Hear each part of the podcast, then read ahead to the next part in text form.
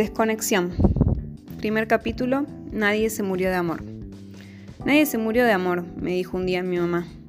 Yo, aunque todavía me cuesta, le creí. Por eso es que decidí emprender este viaje. ¿Qué pretendo de este viaje? Encontrar, o mejor dicho, reencontrarme con algo que perdí. A mí. Últimamente estuve más triste que nunca, y eso que no me cuesta demasiado irme a lugares oscuros. Lo peor es que sé que en este viaje voy a sentir una tristeza aún más profunda, pero lo voy a hacer igual. Necesito atravesar el dolor, que me queme el pecho la angustia, que me duelan los ojos de llorar y la cabeza de tanto pensar. ¿Alguna vez te pasó de querer desaparecer? A mí, muchas veces, pero acá estoy. ¿Qué me frenó? Segundo capítulo. Los otros. Tengo 32 años, nací en Buenos Aires y soy la menor de cuatro hermanos. Mi papá murió en un accidente a mis 16. Mi mamá está, siempre está. También soy mamá de Lola, el amor de mi vida. Tengo amigos, algunos incondicionales. Hace tres años me mudé a otra provincia y por momentos se hace difícil la distancia. Estuve de novia varias veces, desde mis 18 hasta ahora. Siempre fui muy intensa con los sentimientos, para amar, para sufrir y hasta para no sentir. ¿Y por qué este capítulo se llama Los otros si supuestamente estoy hablando de mí? ¿Qué me frenó? Los otros. Cuando era chica vivía en una casa muy grande y que siempre estaba llena de gente. Me encantaba que sea así. Me encantaban los domingos de pasta, en una mesa redonda donde al menos éramos 10 personas. Los fines de semana con la pileta llena de amigos de mis hermanos, míos, haciendo piruetas toda la tarde, hasta que el hambre pasaba a ser protagonista y mi mamá caía con sanguchitos para todos. Qué cosa más linda comer con hambre de pileta. Fueron años muy hermosos y los recuerdo con mucha melancolía. Cómo me hubiera gustado que hoy en día siga esa misma dinámica, pero no. El tiempo, las circunstancias, la vida transformó todo. Lo extraño. Tercer capítulo. Duelo. ¿Cuántos duelos no resueltos tengo encima que no me permiten avanzar? Cuando murió mi papá, me acuerdo que la mamá de una amiga que es psicóloga me dijo, tenés que ir al velorio, así cerrás la tapa, sabes qué pasó y lo internalizás para poder asimilarlo. Le hice caso, pensé que si no lo hacía iba a ser peor.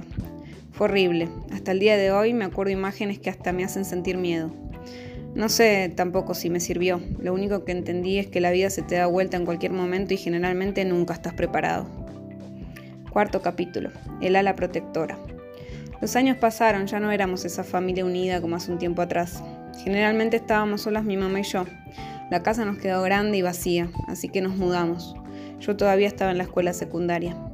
Ella se había quedado viuda y yo con miedo a perder a alguien más de manera repentina. Así nos unimos en nuestras tristezas, nos acompañamos en nuestro dolor y nos ayudamos a pasarlo de la mejor manera que pudimos. Aún hoy me cuesta salir de ese dolor, aún hoy me cuesta salir de esa unión y ese nido en el que me sentí protegida y acompañada. Mi mamá está, siempre está. Para acompañarme en este viaje elijo la noche y la música triste. Así soy, no me cuesta mucho ir a lugares oscuros. Quinto capítulo, contradictorio. Hace poco empecé terapia. Soy mucho de hablar y contar mis cosas. Me abro fácil, a veces demasiado fácil. Soy de las típicas a las que les dicen, Dani, no cuentes tanto que nunca sabes las intenciones de la gente. Me cuesta verlo así, pero varias veces terminé comprobando que es cierto. Hay que guardarse un poco más las cosas. Lo loco es que hace un tiempo no me salían las palabras. Las tenía dentro, pero no las podía sacar. No podía hablar. Por eso decidí ir a un espacio neutral, a poder arrancarlas de mí y escupirlas de una vez. Creo que me está haciendo bien. Escribir también me hace bien, y ahora leer esto para que alguien lo escuche también. Estoy en un viaje lleno de incertidumbre y dolor, en el que estoy intentando volver a verme o verme de una manera distinta de la que estaba antes de perderme. Estoy tratando de desconectarme un poco del exterior a ver si así puedo ver un poco más claramente mi interior. Capaz era más cómodo y fácil seguir en automático. A veces me tiento de volver al modo robot.